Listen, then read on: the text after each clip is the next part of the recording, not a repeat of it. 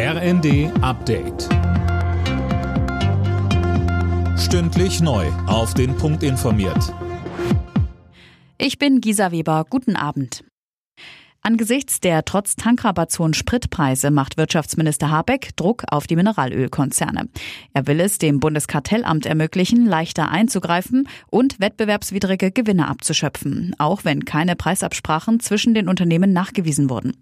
Auch er wirft den Mineralölkonzern vor, Kasse zu machen, ohne den Tankrabatt an die Kunden weiterzugeben. Das ist kein akzeptabler Zustand und den wollen wir jetzt ändern. Das heißt, dem Kartellamt mehr Möglichkeiten geben, um jedenfalls in der Zukunft solch eine ja, Bereicherung der Konzerne zulasten der Bürgerinnen und Bürger zu unterbinden.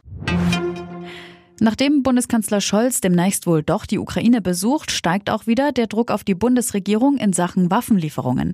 Anne Brauer mit mehr. Der ukrainische Botschafter Melnik sagte dem Spiegel, man hoffe, dass Deutschland endlich seine Versprechen wahrmache. Er forderte konkrete Daten, wann Waffen kommen.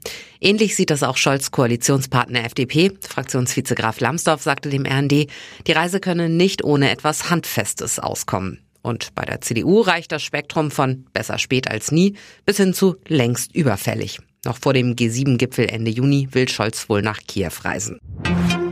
Deutschland will Getreidetransporte per Zug aus der Ukraine finanziell unterstützen. Den Kauf von geeigneten Waggons kündigte der Schienenbeauftragte der Bundesregierung teurer im Handelsblatt an.